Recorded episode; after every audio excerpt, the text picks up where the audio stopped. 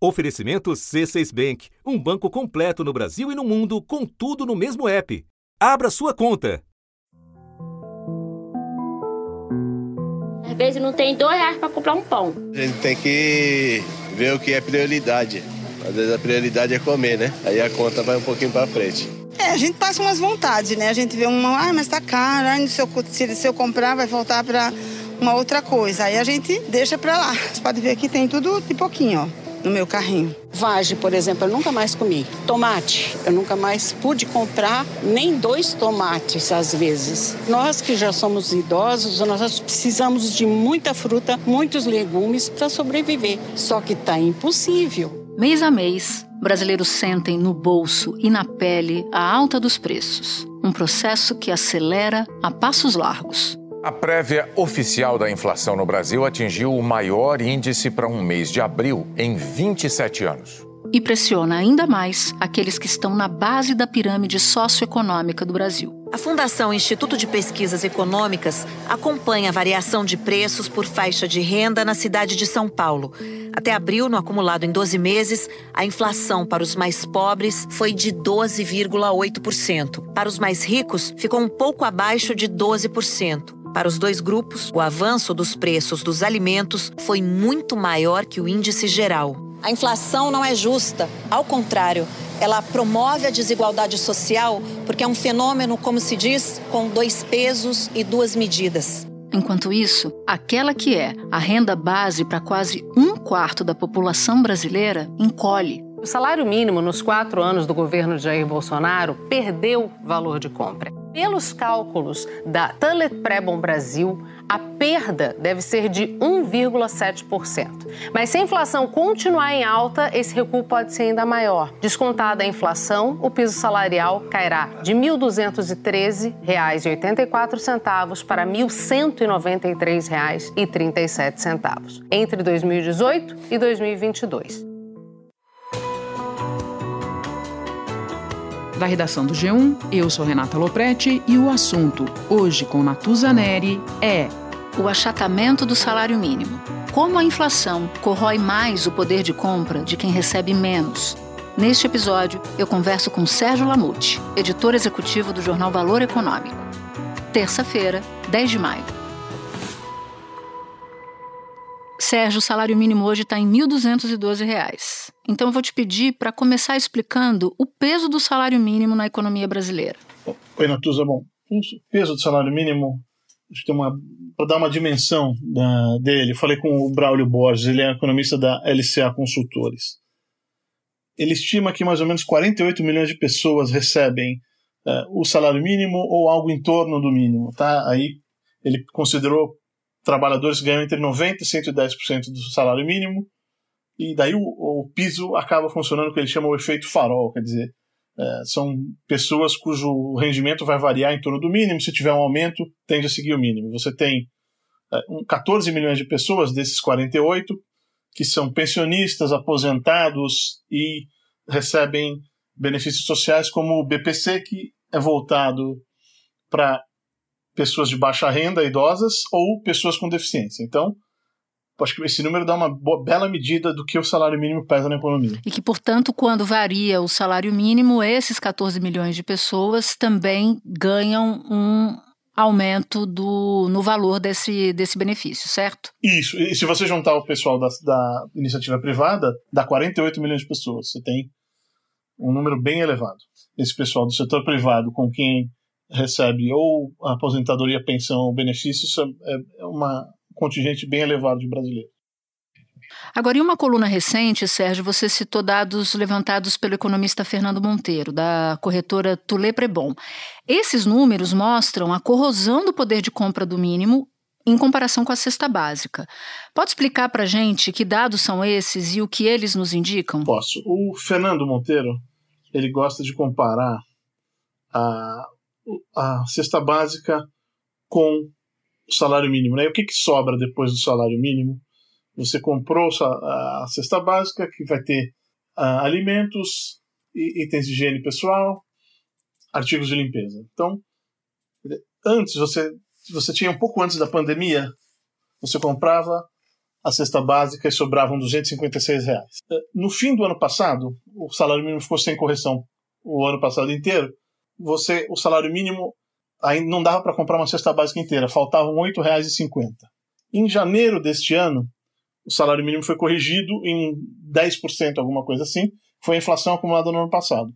Passaram a sobrar 112 reais. Quer dizer, não é uma maravilha, mas é um pouco a mais. E agora, em março, a sobra já estava em 74 reais, ou seja, a, o aumento do salário mínimo já está corroendo esse ganho de renda que foi uh, o reajuste do salário mínimo pela inflação passada. Não houve um aumento além disso. Pelo segundo mês consecutivo, o valor da cesta básica aumentou em todas as 17 capitais pesquisadas pelo Diese. Nos últimos 12 meses, enquanto a, o IPCA acumulou alta de 12%, a inflação da cesta básica subiu muito mais. Campo Grande acumula a maior alta, quase 30%. Depois vem São Paulo, Curitiba, Brasília e Salvador, todas com altas de mais de 25%. Aqui em São Paulo, dos 13 itens da cesta básica, 12 registraram alta em abril. Batata e tomate foram os produtos que mais subiram em relação a março, seguidos pelo leite integral e pelo óleo de soja. E é na capital paulista onde se paga mais pelos produtos da cesta, praticamente 804 reais, o que corresponde a 71% do salário mínimo. Então, abril, eh, eu chequei com Procon, os números ainda não saíram, mas pelo, pela prévia do IPCA 15, que ele é uma prévia da inflação oficial, os alimentos subiram muito, então a cesta básica terá subido, ou seja, vai sobrar menos dinheiro ainda uh, para quem ganha o salário mínimo. Isso a gente está pensando aqui num cenário em que as pessoas só comem, porque as pessoas trabalham, elas precisam de transporte, elas, elas precisam comprar remédio, elas precisam comprar material escolar no caso de filhos, em ano, em ano escolar. Ou seja, o, o que se tem do mínimo hoje não dá basicamente para se alimentar, só sobra pouco de dinheiro para fazer todo o resto. É isso. É isso. Vamos dizer que talvez duas pessoas numa casa ganhem o salário mínimo, ganhe um pouco. Uh, de qualquer maneira, a renda está sendo corroída justamente porque a inflação não é um fenômeno localizado, não é, não é só nos itens da cesta básica. Por exemplo, tem um, um índice importante que, é o, que os economistas olham no, na, nos índices de inflação, que é o índice de difusão. Ele mostra quantos itens estão subindo no mês. No IPCA 15 de abril, 78% dos itens subiram. É o mais alto desde fevereiro de 2003, ou seja, a inflação está disseminada.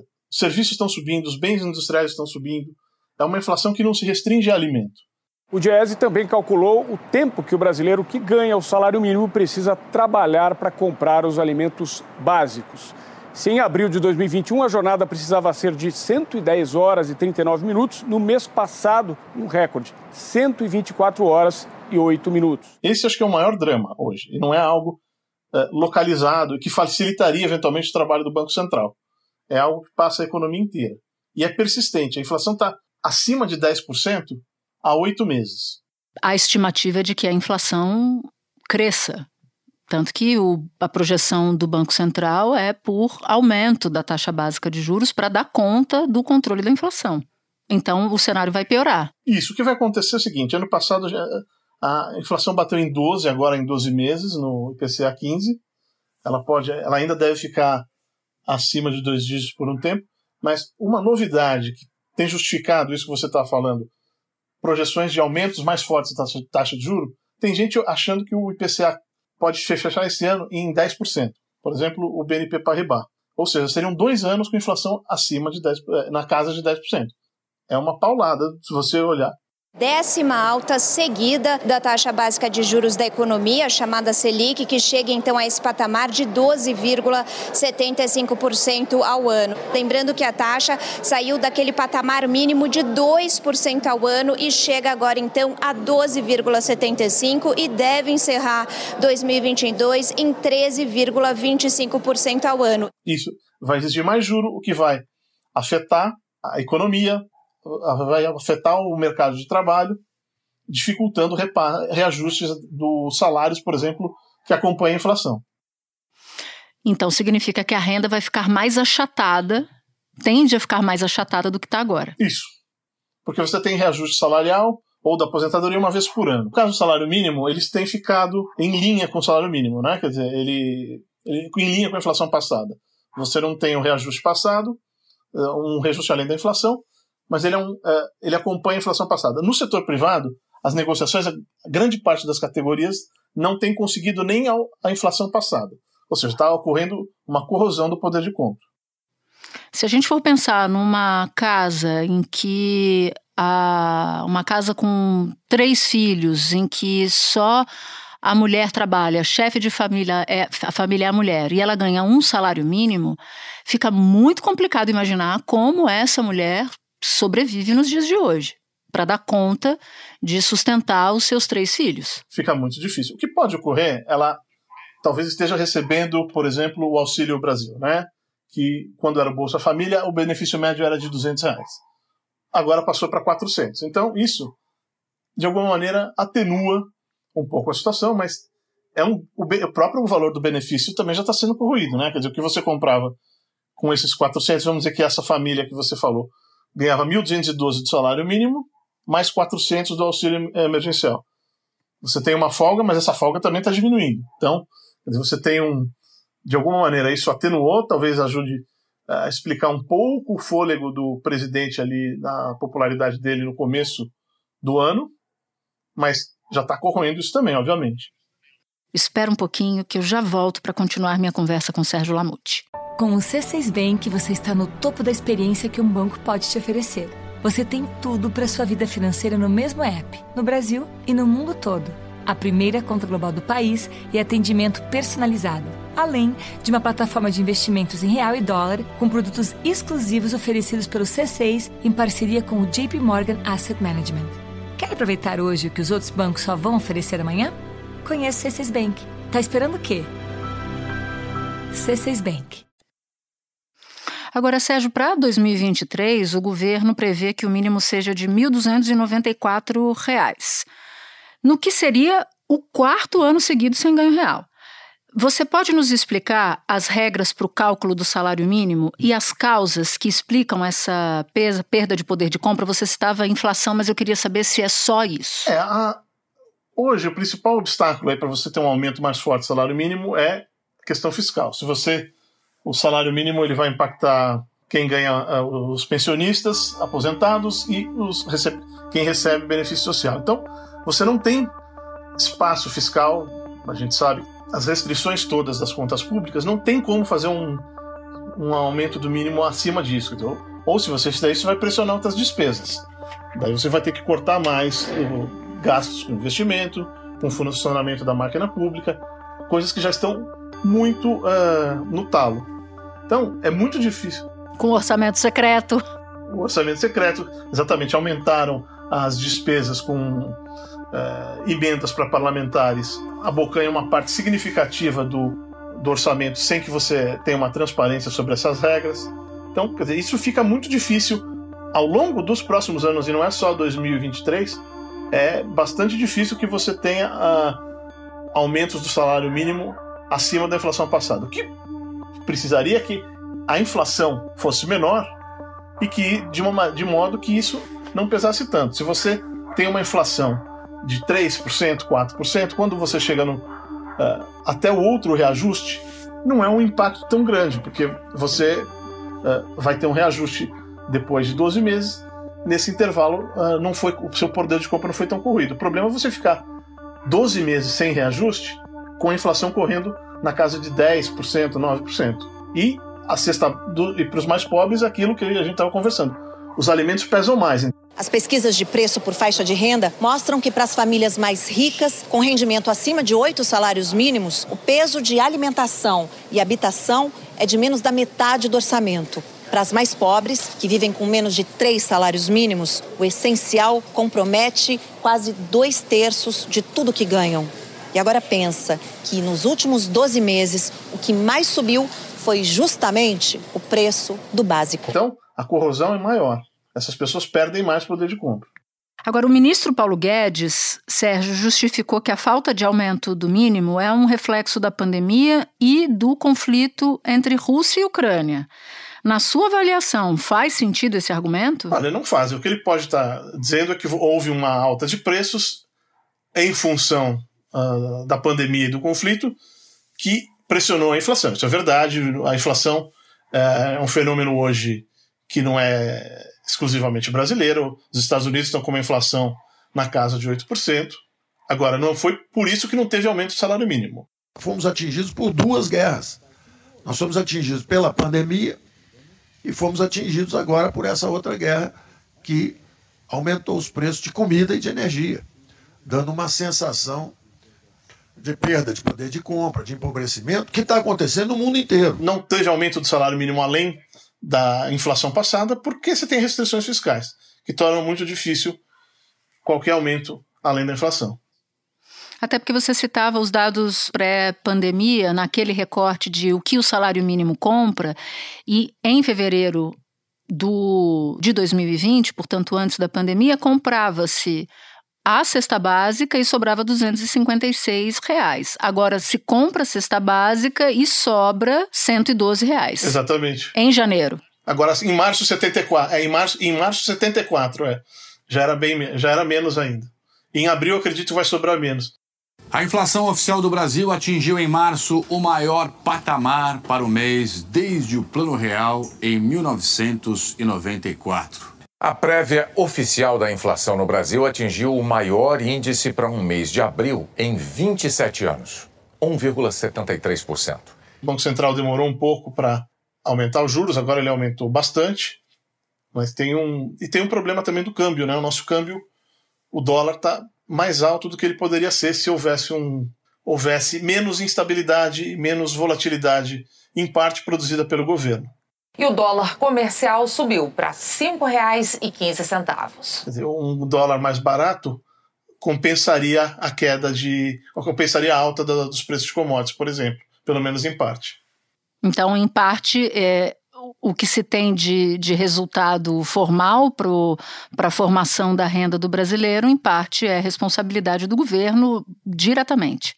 Eu acho que sim. Quer dizer, é uma questão de você se você reduz volatilidade, você teria um. Hoje, com um juro maior, com as contas externas sólidas, com alto preço de commodities, a gente poderia ter um dólar, alguns economistas acham na casa de 4,30. Você tem aí uma gordura, tem uma questão global de agora de perspectiva de menor crescimento econômico por causa da guerra, a questão da China, mas o dólar poderia estar mais baixo.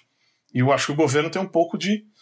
Uh, tem uma parcela considerável aí por toda essa habilidade que ele tem produzido. Por exemplo, essa discussão totalmente extemporânea sobre a questão das eleições, algo que desde, 80, desde 89 tivemos eleições tranquilas, e agora você tem uma dúvida institucional. Que foi, que foi colocada pelo próprio presidente, que é parte interessada em tumultuar o processo caso o resultado das eleições não lhe seja favorável. Né? Exatamente. Eu acho que isso para alguns investidores isso cobra um preço. Quer dizer, é um país que não havia esse tipo de problema institucional e começa a haver uma dúvida. Troca de poder, troca era uma, algo que ocorria sem sobressaltos. Agora a gente se pergunta como, vai, como vão ser as eleições de 2022. É algo que há quatro anos era algo que não estava no radar. Sérgio, você recentemente escreveu numa coluna que a economia brasileira é o calcanhar de Aquiles para o governo Bolsonaro. E levando em conta que dois terços da população brasileira recebem até dois salários mínimos, não são dois salários mínimos, são até dois salários mínimos, eu te pergunto, qual é o impacto disso do ponto de vista eleitoral? A economia realmente é o grande calcanhar de Aquiles do presidente. Eu acho que todas essas é, é, outras manobras que ele tem feito em parte, elas uh, in, indicam a vontade de tirar o foco da economia. Eu estou olhando aqui, por exemplo, o Datafolha de março. Na faixa até dois salários mínimos, o presidente tem 19% de intenção de voto, o Lula tem 51%. Quer dizer, é, tem uma correlação enorme entre, entre o, quanto mais o salário mais baixo, o presidente vai pior. E você tem um outro fator que é um mercado de trabalho difícil ainda, quer dizer, tem, uh, come, houve geração de postos de trabalho no primeiro trimestre, o número foi razoável, mas são postos ainda um pouco precários, com rendimento baixo. Se você compara a renda no primeiro trimestre com o mesmo trimestre do ano anterior, ela está 8,7% abaixo. Nos meses de janeiro, fevereiro e março, 11,1% dos trabalhadores brasileiros não conseguiram um emprego. Eles representam quase 12 milhões de desempregados. É mais do que toda a população de Portugal. Segundo o IBGE, a renda média dos trabalhadores diminuiu quase 9% na comparação anual. Num primeiro trimestre, é a menor renda média registrada desde o início dessa forma de medição em 2012. Você tem, ou seja, você tem uma inflação elevada, desemprego elevado e o endividamento está em níveis recordes. Fica mais difícil também para uh, eh, quem tem algum problema tomar um empréstimo, porque já está com a capacidade de endividamento tomada em grande parte. E ainda vai ter que tomar um empréstimo a um custo muito mais alto. Porque o juro, que era 2%, o juro básico, em março do ano passado, ele está em 12,75 agora, ainda vai subir mais. Uhum. Você citava ali a caixa de ferramentas que o governo Bolsonaro está abrindo para tentar amortecer esse impacto de perda de renda, né, de achatamento da renda dos brasileiros. E aí, além do auxílio emergencial, que se tornou permanente no valor de R$ reais, que você mesmo já, já nos contou aqui, que não vale mais 400, né, porque tem inflação, ainda teve uma outra medida que foi a liberação de saque emergencial de mil reais do FGTS. Juntando o auxílio emergencial com esse saque eu te pergunto, isso é capaz de equilibrar esse achatamento da renda ou não dá conta? Pelo que eu tenho conversado com os economistas, não dá conta. Ele tem, ele ajuda a explicar um pouco, é, possivelmente essa melhora de, da avaliação do presidente, quer dizer, ainda que seja baixa, ainda tem uma rejeição grande, tem uma desaprovação elevada do governo dele, mas houve nesse começo esse aumento do salário mínimo, os 400 reais do auxílio emergencial e a notícia do mil reais, elas ajudam, mas elas parecem transitórias, até porque o, o saque do FGTS vai ser mil reais de uma vez só. E a inflação continua corroendo o poder de compra, né? ela continua alta mês a mês. Esses uh, benefícios terão algum efeito, provavelmente já produziram algum impacto, mas eles não parecem suficientes para uh, mudar esse jogo da economia, principalmente esse binômio inflação e desemprego elevado, que é bem complicado para o eh, trabalhador e costuma ter um grande peso em eleição. Quando você olha para o desenho dos mandatos presidenciais, o governo Bolsonaro aparece como o primeiro que vai completar o mandato com um valor de salário mínimo menor, mais baixo do que quando iniciou. Isso eu estou fazendo um histórico desde o Plano Real para cá. Na comparação com essas eleições anteriores, o quanto o salário mínimo pesa nas urnas? Olha, essa é uma conta do Fernando Monteiro, né, que nós mencionamos no começo da conversa, ele que chamou atenção para isso. Ela vai pesar na medida em que o salário mínimo está algum tempo sem correção, por conta do, dessa restrição fiscal, era algo que iria ocorrer, dificilmente alguém conseguiria fazer de outra maneira, mas o principal é isso: o salário mínimo ele está sendo corroído por uma inflação que ninguém esperava o salário mínimo que se mexe pouco, ele só repõe a inflação passada com uma inflação muito alta, acredito que terá um peso forte na, na eleição. O que o governo fez foi tentar, com essas outras medidas, contrabalançar um pouco, mas esse salário mínimo corroído pela inflação deve ter um peso grande na eleição, sim. Não, e tem um, tem um ponto aí que é interessante nessa história, que é a psique do eleitor. Quando o eleitor vai votar, ele faz uma avaliação de como está a vida dele hoje em relação ao início daquele governo. Né? Estou falando do caso de um governo que, que tenta a reeleição. E quando ele vai votar, ele não faz um, um cálculo segundo o qual ele, bom, eu minha vida piorou, mas é porque teve pandemia e é porque teve está tendo uma guerra na Ucrânia. Ele não faz essa, ele não faz essa avaliação. Ele faz uma avaliação muito mais objetiva de que é a minha vida melhorou ou piorou durante aquele mandato, né? É, eu acho que isso é uma coisa que é bastante uh, palpável. O eleitor tende a votar muito com esse sentimento, como é que está o bolso dele. E, e essa inflação disseminada, quer dizer, não é só alimento, vai ser serviço, vai ser o bem industrial, vai ser combustível, tudo está pressionando. Então ele vai olhar para, ele vai olhar o que ele gasta hoje, ele compra menos do que ele comprava antes.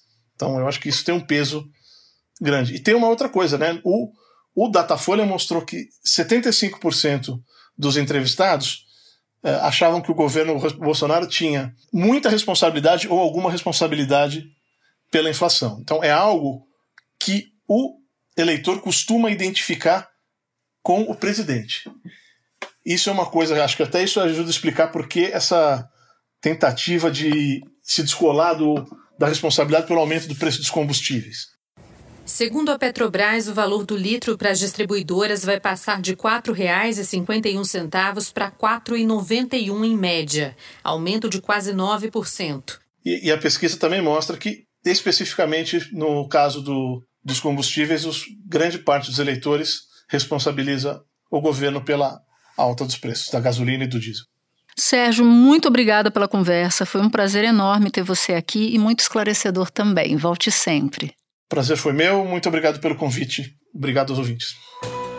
Este foi o assunto, podcast diário disponível no G1, no Globoplay ou na sua plataforma de áudio preferida. Vale a pena seguir o podcast na Amazon ou no Spotify, assinar no Apple Podcasts, se inscrever no Google Podcasts ou no Castbox e favoritar na Deezer. Assim, você recebe uma notificação sempre que tiver um novo episódio. Eu sou Natuzaneri e fico por aqui. Até o próximo assunto.